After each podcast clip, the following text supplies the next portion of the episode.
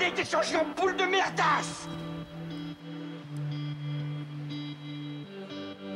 Elle glow, elle glow.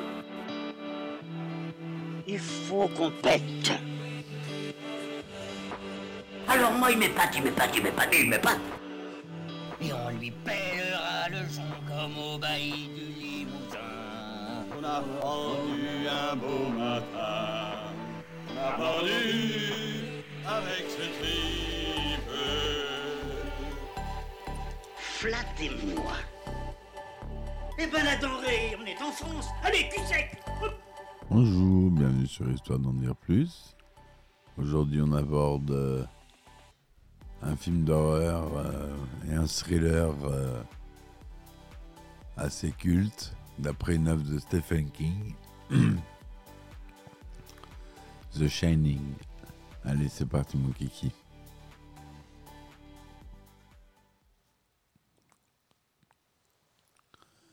Alors, Shining ou The Shining, ou Shining, l'enfant lumière au Québec, les rois des titres de films euh, bizarres. Mais je les adore. Film d'horreur psychologique américano-britannique, sorti en 1980. C'est le onzième long métrage réalisé par Stanley Kubrick, avec Jack Nicholson, Jack Nicholson pardon, chez les Duval et Danny Lloyd dans les rôles principaux. L'écrivain américain Stephen King, dont le roman Shining, l'enfant lumière sert de base, affirma à la fois adorer et détester l'adaptation réalisée avec la romancière Diane Johnson. Leur scénario trahissant selon lui l'esprit du livre et les thèmes majeurs qu'il aborde, tels que la désintégration de la famille et l'alcoolisme. Aujourd'hui considéré comme un classique du cinéma d'horreur, le film s'inscrit dans la lignée de Rosemary's Baby ou de L'Exorciste. Il intègre trois concepts la maison isolée et hantée, un personnage principal prêt à exterminer toute sa famille, et les perceptions extrasensorielles, événements présents, passés et futurs, télépathie, c'est-à-dire le Shining. Donc c'est un film qui est sorti en 80, comme je vous l'ai dit. Et la version américaine diffère de la version européenne euh, par la durée. La version américaine est de 146 minutes, alors que la version européenne n'est que de 119 minutes. On verra pourquoi plus tard. Alors, un synopsis rapide. L'écrivain Jack Torrance s'est engagé comme gardien pendant tout l'hiver d'un grand hôtel du Colorado l'Overlook, où il espère surmonter enfin sa panne d'inspiration.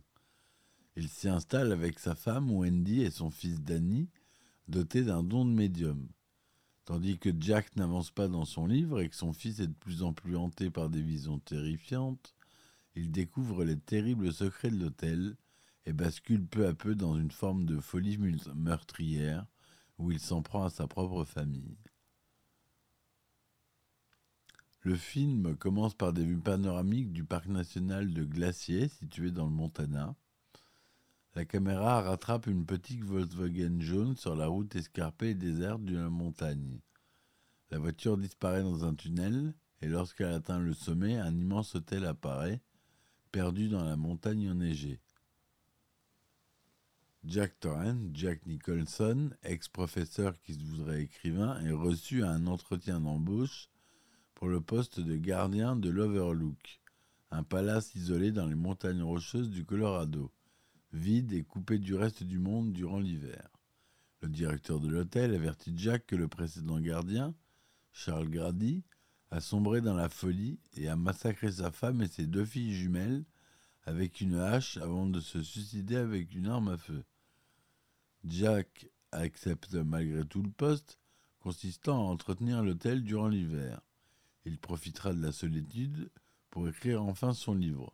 Son fils Danny a des visions sanglantes qui l'avertissent d'un danger. Le jour de la fermeture, le directeur fait visiter l'hôtel au couple Torrance ainsi que le labyrinthe végétal qui le jouxte. Les jumelles Grady apparaissent à Danny dans la salle de jeu. Il communique également avec le, cuisinier, Aloran, Scatman Crothers, par télépathie. Ce dernier lui interdit d'approcher la chambre 237, qui a autrefois abrité les corps de la famille Grady.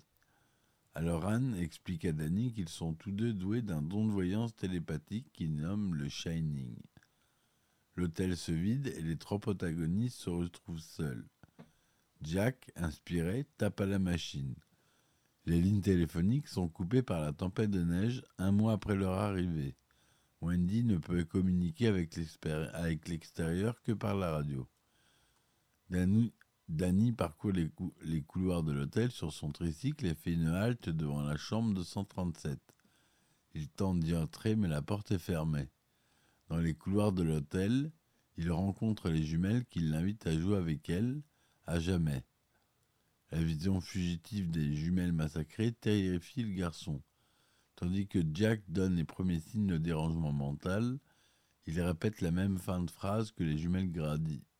Je voudrais que nous restions ici à jamais, à jamais.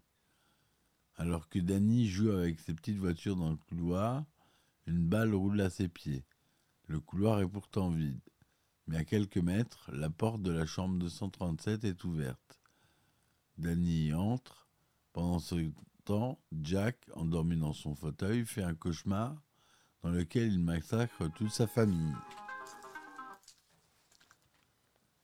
Ces cris alertent Wendy, qui accourt, alors qu'elle tente de le calmer et qu'il lui, raconte son rêve. Danny apparaît dans l'embrasure de la porte. Wendy, remarquant des traces de strangulation sur son cou, accuse Jack et sort de la pièce avec son fils paniqué. Furieux, Jack déambule dans les couloirs. Il entre dans la salle de bal, la Gold Room, et s'arrête devant le bar vide dont les miroirs, reflètent son image. Il ferme les yeux puis les rouvre. Les étagères du bar sont maintenant couvertes de bouteilles et un, un barman lui fait face. Jack semble le connaître car il l'appelle par son prénom, Lloyd. En dégustant un bourbon, il avoue à Lloyd qu'il a démis l'épaule de Danny trois ans auparavant, par accident selon lui, mais affirme qu'il n'a jamais plus touché à son fils. La scène est interrompue par l'arrivée de Wendy. Elle lui annonce qu'une femme a agressé Danny dans la chambre 237. Jack s'y rend. Dans la salle de bain, il découvre une jeune femme nue dans sa baignoire, qui l'invite à s'approcher. Mais alors qu'ils s'embrassent, la jeune femme revêt l'aspect d'un cadavre en décomposition. Jack prend la fuite. À son retour, il dit à Wendy qu'il n'a rien trouvé dans la chambre et ils se disputent. À des centaines de kilomètres de l'hôtel, alors Anne a une vision, il tente d'appeler l'hôtel sans résultat, inquiet, il prend l'avion. Jack retourne fulminant à la Gold Room. La salle est remplie d'invités en de soirée des années 20 ou 30, et il bouscule par accident un serveur qui lui dit d'être Monsieur Grady. Il lui recommande d'être vigilant car son fils s'évertue à faire venir quelqu'un de l'extérieur. Grady conseille à Jack de mieux tenir sa famille voire de la corriger comme lui-même l'a fait avec sa propre famille. Jack se laisse manipuler et sabote la radio et la chenillette, le seul véhicule qui lui permet de sortir de l'hôtel. Tout bascule lorsque Wendy découvre les pages du roman de son mari, entièrement remplies de la phrase All work and no play made Jack a dull boy, expression idiomatiquement signifiant Trop de travail et pas de plaisir font de Jack un enfant terne et sans équivalent en français puisque c'est un sous-titré. Un tien vaut mieux que deux, tu l'auras dans la version française. Jack s'enfonce dans une psychose meurtrière. Il tente une première fois de tuer sa femme, qu'il l'assomme avec une batte de baseball et l'enferme dans la réserve alimentaire de l'hôtel. Mais Jack est libéré de la réserve par Grady au terme d'une conversation dans laquelle il confirme d'éliminer sa femme et son fils la confrontation finale entre Jack et Wendy se produit. Le mari fou poursuivant sa femme en boitant après une chute, armé d'une hache dont il sert pour fracasser les portes des pièces dans lesquelles se réfugient Danny et Wendy. Coucou, chérie. Is Johnny, lance-t-il après avoir brisé une porte. Scène culte. Très inquiet à cause de ses visions et ses contacts télépathiques avec Danny, qui répète et écrit partout Red Rum, en français Etreum, ce qui donne à l'enfer Murder, soit meurtre en français, le cuisinier Halloran arrive en chenillette à l'hôtel Overlook. Mais Jack, embusqué, se rue et le tue d'un coup de hache. Wendy profite de l'arrivée d'Halloran pour s'échapper et déambule dans l'hôtel.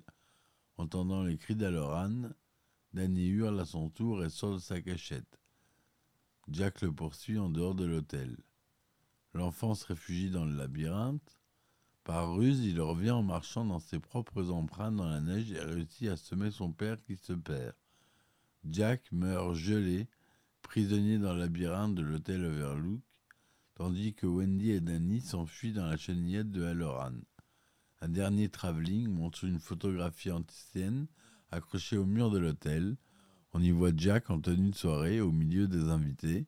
Le cliché porte la légende Overlook Hotel, July 4th Ball, 1921, Hotel Overlook, bal du 4 juillet 1921.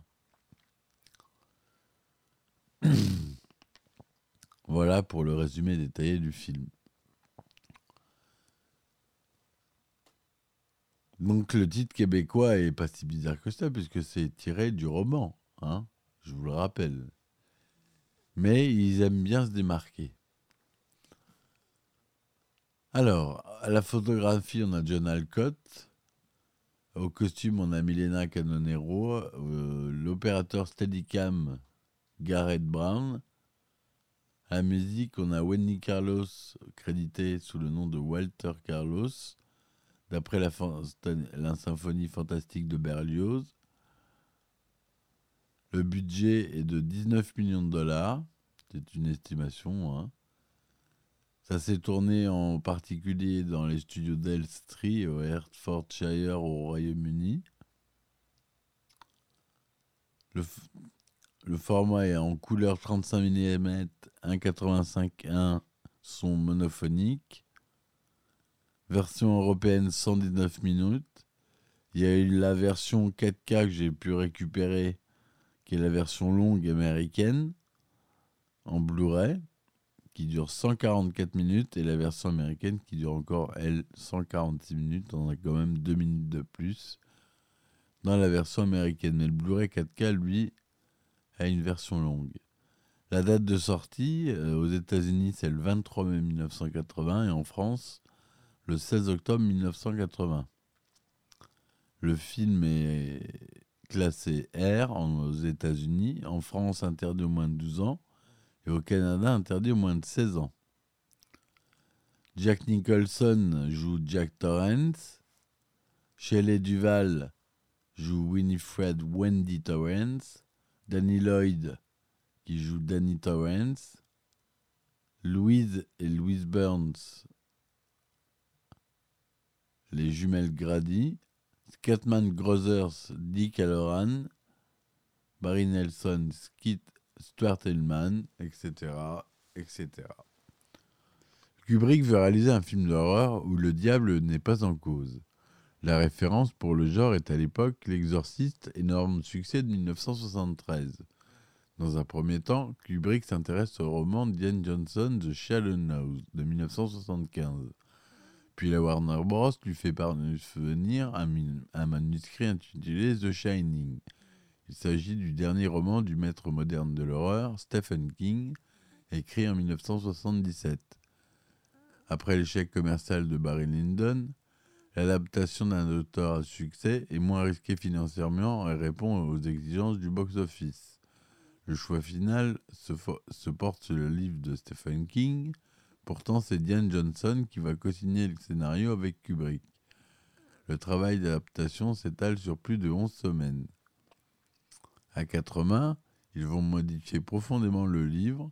Le scénario sera un savant mélange de la psychanalyse, relation père-fils-mère, la, schizophrénie, thème de prédilection de Kubrick, le roman gothique, la spécialité de Jane Johnson, le sentimental, le macabre, personnage victime du passé, et enfin l'intrigue du livre avec ses phénomènes surnaturels, sujet de base du roman de Stephen King, le fond du roman étant ailleurs. le spectateur Stephen King trouve le film excellent, mais le romancier est extrêmement mécontent. Le scénario trahit l'esprit du livre. Le livre est chaud alors que le film est froid. Le, livre se termine dans le feu, le film dans la glace. Dans le livre, Jack Torrance, en voulant devenir bon, glisse peu à peu vers la folie. Dans le film, Jack est fou dès la première scène. Stephen King refuse donc d'apparaître au générique final du film, car pour lui le thème le plus important du livre est qu'un bon père peut se transformer en monstre par l'abus d'alcool. Plus tard, il dira même que le livre est en partie autobiographique. C'est pourquoi en 1997, il coproduira et scénarisera une seconde adaptation pour la télévision intitulée Shining, diffusée en France sous le nom de Shining les couloirs de la peur, sous la forme d'un téléfilm en trois parties de 87 minutes. Paradoxalement, King a eu besoin de l'autorisation de Stanley Kubrick, qui lui a en échange demandé d'arrêter de faire des commentaires publics sur son film. L'écrivain, déçu par la décision du réalisateur de s'inspirer des décors d'un autre hôtel, tient même à filmer l'intégralité de la série au Stanley Hotel, d'architecture georgienne coloniale, et inauguré en 1909. C'est dans la chambre 217 de cet hôtel qu'il avait fait un cauchemar dans lequel il se voyait étrangler son fils, vision qui l'inspira pour l'écriture du livre. Pour l'avis de Kubrick, Shining est un film optimiste. C'est une histoire de fantôme. Tout ce qu'il dit, c'est qu'il y a une vie après la mort. C'est optimiste. Après vol au-dessus d'un nid de coucou, Jack Nicholson s'impose comme la figure incontournable de la démence. En 1980, Nicholson est un des acteurs les mieux payés d'Hollywood. Pour Kubrick, l'acteur avec qui il souhaitait travailler depuis longtemps est de toute évidence le meilleur interprète qu'on puisse imaginer pour le rôle. Kubrick dira tout simplement Nicholson est sans doute le plus grand comédien d'Hollywood d'aujourd'hui, l'égal des plus grands acteurs de composition du passé comme Spencer Tracy ou James Cagney. Pour Shi- Shining, sa performance sera à la hauteur des exigences du réalisateur, un mélange de folie débridée et d'extrême contrôle. Sourcils, grimaces, rictus, il joue à fond avec de tous ses moyens et de tous ses clics. Assurément l'un des plus grands rôles et la preuve qu'il est l'un des plus brillants acteurs de sa génération avec Robert De Niro ou Dustin Hoffman. Par ailleurs, la production a proposé au départ à Robin Williams, qui commençait tout juste à se faire connaître, dans le rôle principal. Cependant, Kubrick a refusé, celui-ci préférant Nicholson dans le rôle principal et trouvant Williams trop psychotique. Kubrick a vu tous les films de Shelley Duval, bien que dans son roman, Stephen King décrive Wendy comme une femme séduisante et sûre d'elle. Kubrick a choisi tout son opposé avec Shelley Duval. Son excentricité se voit sur son visage, comme dans ses mouvements, et selon Kubrick, seule une femme comme elle pouvait rester avec Jack pour la vie. Leur tournage de près d'un an est particulièrement difficile pour Shelley Duval. Alors que Kubrick laisse une certaine latitude dans l'interprétation à Jack Nicholson, Shelley Duval doit répéter 40 à 50 fois la même scène. Plus tard, Shelley Duval dira C'est- Ce fut une expérience formidable, mais si c'était à refaire, je n'accepterais pas le rôle. Kubrick demande à Léon Vitali, acteur dans le film Barry Lyndon, de parcourir les États-Unis avec une caméra vidéo à la recherche d'un jeune garçon pour l'interprétation Danny. De retour aux États-Unis, il va visionner avec le réalisateur 5000 figurants. Danny Lloyd, alors âgé de 6 ans, est retenu. Pendant tout le tournage, Kubrick ne révéla jamais à Danny s'il s'agissait d'un film d'horreur pour que le, jeune acteur, âgé de 6 ans à l'époque, ne soit pas déstabilisé par l'horrible scénario. Danny ne découvre la teneur du film que lorsqu'il le visionna pour la première fois à l'âge de 10 ou 11 ans. Lisa et Louise Burns, dans le, dans le rôle des jumelles Grady, sont caractérisées par une petite robe bleue, barrette dans les cheveux, peau diaphane, regard oppressant. Kubrick se serait inspiré de la photographie de Diane Arbus, Identical Twins, de 1967, pour créer les jumelles qui hantent les couloirs de l'hôtel. Ce cliché de 1967, qui a pour nom jumelles identiques, montre deux fillettes vêtues de la même manière, robe en velours large à col blanc, fixant le spectateur dans les yeux en souriant légèrement. Le tournage débute le 1er mai 1978 et finit en avril 1979. Plus que tout autre film, Shining va consolider, la réputation de mégalomane perfectionniste du réalisateur. Kubrick rôde les immenses studios d'Elstree, la barbe et les cheveux longs, les yeux cernés, tout comme son héros Jack Torrance, qui erre sans inspiration dans l'hôtel Overlook. Pour tourner la scène à la bagarre dans l'escalier, il faudra plus de trois semaines de tournage et 87 prises.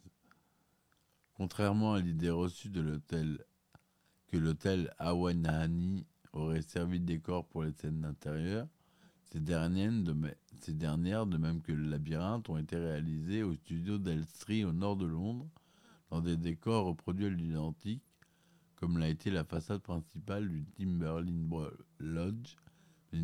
Celle-ci a bénéficié en plus d'un vrai tournage sur place, grâce à une deuxième unité, qui était également filmée à Bretton Woods dans le New Hampshire, au Glacier National Park dans le Montana, ainsi que dans l'État du Colorado pour les scènes d'ouverture. À l'instar de son précédent film, 2001 l'Odyssée de l'espace, Kubrick considère les décors comme un personnage à part entière dont le rôle est d'atténuer l'importance de l'être humain prisonnier de son destin et de ses pulsions. Pour ce faire, il y porte une attention particulière, si bien s'y consacre une grande partie du budget, 18 millions de dollars. Un immense tas de neige en extérieur autour de l'hôtel était constitué de petites billes de polystyrène, aussi utilisées pour les chutes de neige, et du sel était utilisé pour les plans serrés. À la demande de Kubrick, qui voulait des mouvements de caméra en continu fluide, et quelquefois même raser les murs ou coller au plus près du sol pour les scènes complexes, la bagarre dans l'escalier, la marche dans le labyrinthe ou le parcours rapide des étages de l'hôtel en tristique par l'opérateur Garrett Brown manipulera des Ariflex, des caméras Ariflex 35 mm avec des optiques Zeiss montées sur Steadicam, un, système fixé via un harnais muni de contrepoids ayant été déjà utilisé lors des travelling sur les films Rocky et Marathon Man, qui est utilisé ici sous une version améliorée. Au-delà du film d'horreur, Shining est un film complexe dont l'analyse est délicate en raison de nombreuses scènes sans réponse, de l'absence de toute explication rationnelle de la rupture totale du récit pour passer à l'imaginaire du spectateur. Rodney Asher en fera un film documentaire, Room 237, dans lequel il propose de recueillir plus, plusieurs témoignages interprétatifs qui, qui tendent à révéler des indices cachés du film. Une autre interprétation globale, plus classique, met en avant les nombreux mais discrètes subtiles et subtiles références à l'histoire des États-Unis. La photo finale est datée du 4 juillet, date de la fête nationale américaine, et notamment aux thématiques ethniques, avec la problématique de la survivance des traces de fautes passées. Le film intègre en effet divers signes en voyant la situation sociale où passaient des Noirs. Par exemple, le personnage de Dick Halloran a au-dessus de son lit une photo de femme noire dont la coupe afro symbolise à cette époque une identité afro-américaine spécifique et des Amérindiens avec la boîte de conserve qu'allumée et le souvenir de l'ancien cimetière amérindien. Ces allusions, surtout visuelles et à des fautes politiques qui peuvent expliquer l'empreinte de certains éléments de la tragédie et de la mythologie grecque, comme le thème de la transmission de la faute, quand l'ancien gardien qui avait agressé ses, ses, filles fait une tache sur le vêtement de Jack, de l'affrontement entre un monstre moral boiteux, potentiellement parricide, Jack Torrance pouvant être comparé à Oedipe sur ce point, un être doué de clairvoyance, Danny, à l'instar du devin Tirésias, communique avec un univers invisible, ou encore le motif du labyrinthe dont Danny peut s'échapper comme Thésée en y laissant un monstre mort.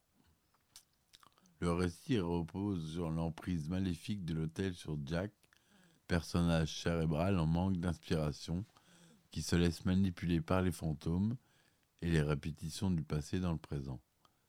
Progressivement, la notion du temps disparaît complètement dans le film, et contrairement à la plupart de ses films où il utilise une voix off, Kubrick a ici recours au carton pour marquer le passage du temps. Les cartons, c'est qu'on a du texte à l'image et rien d'autre. Des jours pour finir par indiquer des heures. Jack, surmené par son manque d'inspiration, n'a pas le don de son fils, le Shining. Il ne perçoit pas encore les influences du passé sur son avenir. Tout bascule quand sa femme Wendy, l'accuse d'avoir frappé son fils comme dans le passé quand il lui a démis l'épaule sous l'emprise de l'alcool. Mais cette fois-ci, il n'a rien fait.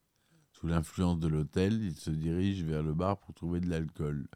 C'est à ce moment précis que le film tombe momentanément dans une réalité, hallucinatoire avec l'apparition du barman Lloyd, que Jack, nullement surpris, reconnaît comme un vieux compagnon de beuverie. Shining recycle l'univers du film d'horreur. L'Overlook Hotel est un château hanté par des fantômes et des forces démoniaques, un vaste dédale spatio-temporel où d'étranges et mystérieuses apparitions ressurgissent dans le présent. Tout est carré et symétrique dans l'hôtel, même son labyrinthe. Le PC va se répéter dans le présent et les personnages ne pourront pas s'échapper à leur destin. À la fin du film, la caméra se déplace lentement vers un mur de l'hôtel où est accrochée entre autres une photo au milieu de laquelle figure Jack participant à une réception donnée en 1921, soit 59 ans plus tôt. Cette ancienne photo réelle, sur laquelle a été incrusté le visage de Jack Nicholson, a été créée par un Kubrick qui n'a jamais donné une réponse définitive, préférant laisser les spectateurs libres d'interpréter cette fin, tout aussi mystérieuse et ambiguë que celle de 2001, l'Odyssée de l'espace. Il existe deux fins à cette histoire. Il y a deux fins, la fin coupée. Celle du livre, où l'hôtel maléfique explose. Celle du film, où Jack meurt perdu et congelé dans le labyrinthe enneigé de l'hôtel. Après quoi, le plan final du film montre une photo exposée dans le hall d'entrée. Comme je vous l'ai dit, où Jack participe à une réception. Kubrick a pourtant tourné une scène finale alternative qui ne sera pas gardée.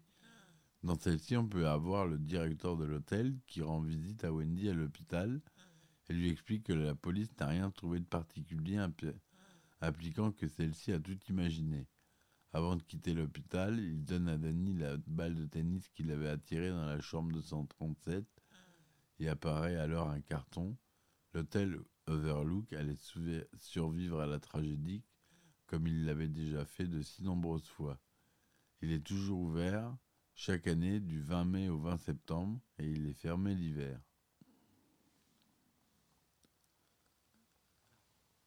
Le film euh, rapportera aux États-Unis 44 360 000 dollars. En France, 2 359 000 entrées.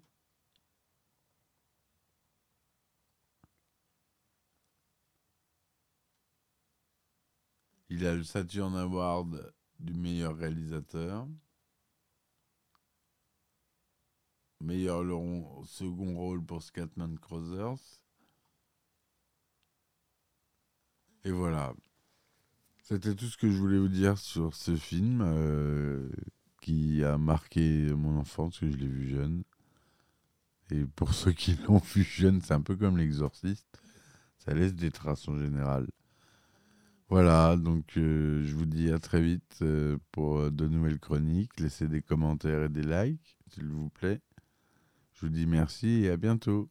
Ciao, ciao. Il a été changé en boule de merdasse Elle glow, elle glow. Il faut qu'on pète. Alors moi, il m'épate, il m'épate, il m'épate, il m'épate. Et on lui pèlera le son comme au bailli du Limousin. On a rendu un beau matin. On a pendu avec ce tripe. Flattez-moi. Eh ben la denrée, on est en France. Allez, cul sec